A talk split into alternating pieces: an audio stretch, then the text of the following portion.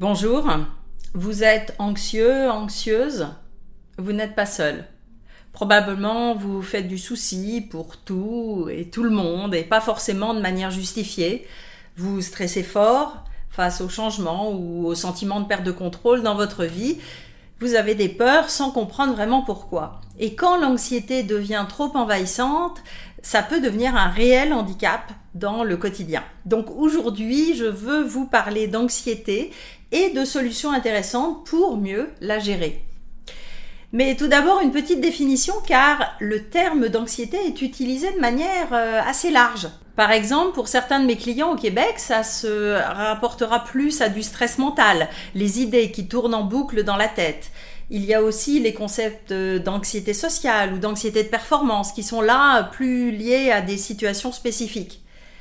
Ici, je vais prendre la définition habituelle de l'anxiété qui fait référence à un état de vigilance euh, démesuré et des craintes par rapport au futur, des peurs par anticipation, par imagination et même des scénarios catastrophiques. L'anxiété n'est pas rationnelle et d'ailleurs, en général, vous savez, que ces scénarios ne sont pas réalistes. Comme les gens qui ont peur de prendre l'avion, ils connaissent les statistiques, le fait que finalement l'avion est un moyen très sûr de voyager, mais cela ne les rassure pas. Et si vous êtes sujet à l'anxiété ou si vous avez des personnes anxieuses autour de vous, vous savez que ce n'est pas la raison qui va calmer l'anxiété. Parce que le discours intérieur de l'anxiété n'est pas dans le présent ni en lien avec des faits réels, mais plutôt dans l'imaginaire. Et si je perdais mon travail? Et si je tombais malade? C'est Perrette et le pot au lait en négatif. Je ne pourrais plus rembourser mon hypothèque, je serais à la rue, etc. Et une spirale mentale euh, un peu infernale de conséquences négatives se met en marche. D'ailleurs, on parle souvent de hamster dans sa roue pour illustrer ce discours intérieur qui tourne dans notre tête en permanence. Et une fois que le hamster est lancé, difficile de l'arrêter par la pensée. C'est le problème des crises d'angoisse. Euh, difficile de calmer la personne en face de vous parce que notre cerveau logique, rationnel a été court-circuité par nos émotions. On parle notamment de prise d'otage par l'amygdale, qui est notre système d'alarme interne. Quand l'anxiété monte, notre esprit devient confus, les hormones du stress s'emballent et nous avons du mal à revenir dans le concret et le présent. Alors, que faire? Même si c'est difficile de raisonner quand l'anxiété est là, et encore plus en cas de crise de panique, il s'agit au moins a posteriori de prendre du recul pour repérer, analyser et comprendre votre anxiété. Tout d'abord, repérez les signes physiques et mentaux de l'anxiété chez vous. Les signes physiques dans l'instant, comme le besoin de se lever, de bouger, la respiration qui s'accélère et reste haute dans la poitrine, et aussi les signes physiques qui s'installent dans le temps, comme les troubles du sommeil ou des compulsions alimentaires.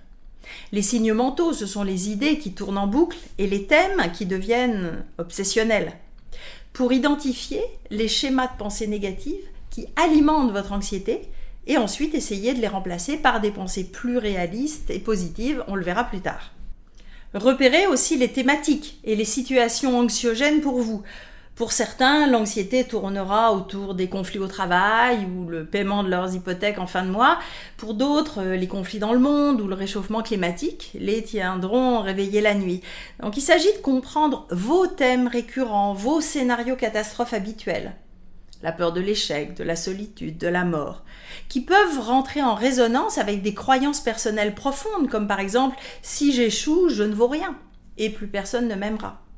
Se faire accompagner par un thérapeute euh, ou un coach, avoir un carnet pour noter quand et comment certaines idées tournent dans votre tête, sera utile pour prendre du recul et identifier les thématiques, la fréquence et l'intensité de l'anxiété.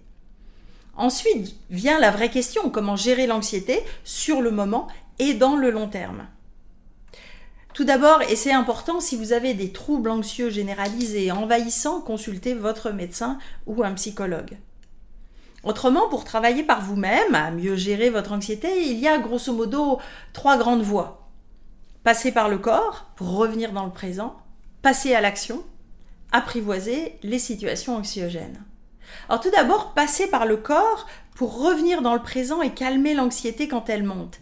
Des techniques de respiration, l'activation d'ancrage de calme installées auparavant seront bien utiles, mais ça ne s'improvise pas. Donc commencez dès maintenant à tester plusieurs outils pour choisir ce qui vous va le mieux, pleine conscience, méditation, yoga, hypnose, sophrologie, pour ensuite les avoir à disposition pour calmer votre esprit et votre corps face à l'anxiété.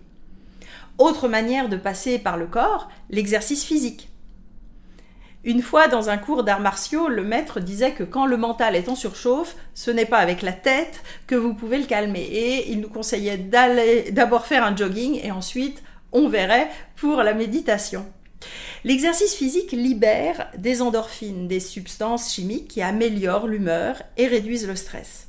Oh, pas besoin de performance, au contraire, mais de faire de l'exercice de manière modérée, mais régulière. Alors, quelle serait une activité physique que vous aimez que vous pourriez intégrer dans votre routine hebdomadaire? Enfin, les activités manuelles. Si vous n'aimez pas le sport, pas de souci. Une activité manuelle vous apportera le même bénéfice, revenir dans le moment présent. Ça peut inclure euh, la musique, la peinture, le jardinage ou toute autre activité que vous aimez qui vous aide à vous détendre. Deuxième piste, passer à l'action pour gérer l'anxiété. Alors imaginez l'anxiété et l'action comme des vases communicants. L'anxiété, c'est de la non-action, des idées qui galopent à propos d'un futur imaginaire et qui nous paralysent. À l'inverse, quand vous êtes dans l'action, vous êtes dans le présent et l'anxiété disparaît. Arriver à transformer votre anxiété et vos peurs en plan d'action va vous permettre de calmer l'anxiété. C'est d'ailleurs le rôle du coaching, rendre les choses concrètes, clarifier l'objectif et faire un plan d'action. Et quand vous déroulez un plan d'action clair, vous devenez plus serein, même s'il y a des obstacles, vous êtes dans la résolution de problèmes et dans le concret. Enfin, troisième piste, apprivoiser les situations anxiogènes et lâcher prise sur ce qui est hors de notre contrôle. Face à des situations inconfortables, notre réflexe est souvent de chercher à les éviter. Mais quand on tente d'éviter des situations qui provoquent l'anxiété, paradoxalement, ça empire. C'est comme pour les phobies qui se construit souvent par évitement. Plus j'évite ce qui me fait peur, plus ça devient énorme dans ma tête et dans ma vie. Face à l'anxiété, notamment en coaching, on va aller confronter le discours intérieur pour séparer ce qui est dans notre zone de contrôle et ce qui est hors de notre contrôle pour développer le lâcher-prise. Nous sommes dans une société qui nous fait croire que nous sommes ou que nous devrions être en contrôle de tout dans notre vie, voire dans celle des autres. Donc l'incertitude, la maladie, la mort deviennent insupportables. Accepter, lâcher prise sur ce qui n'est pas de mon ressort est la seule solution pour avancer plus sereinement dans notre vie, mais ça demande de déprogrammer des schémas et des croyances très fortes. Il y a des techniques bien utiles pour cela, vous pouvez vous faire aider avec la méditation, l'hypnose, la PNL, le MDR.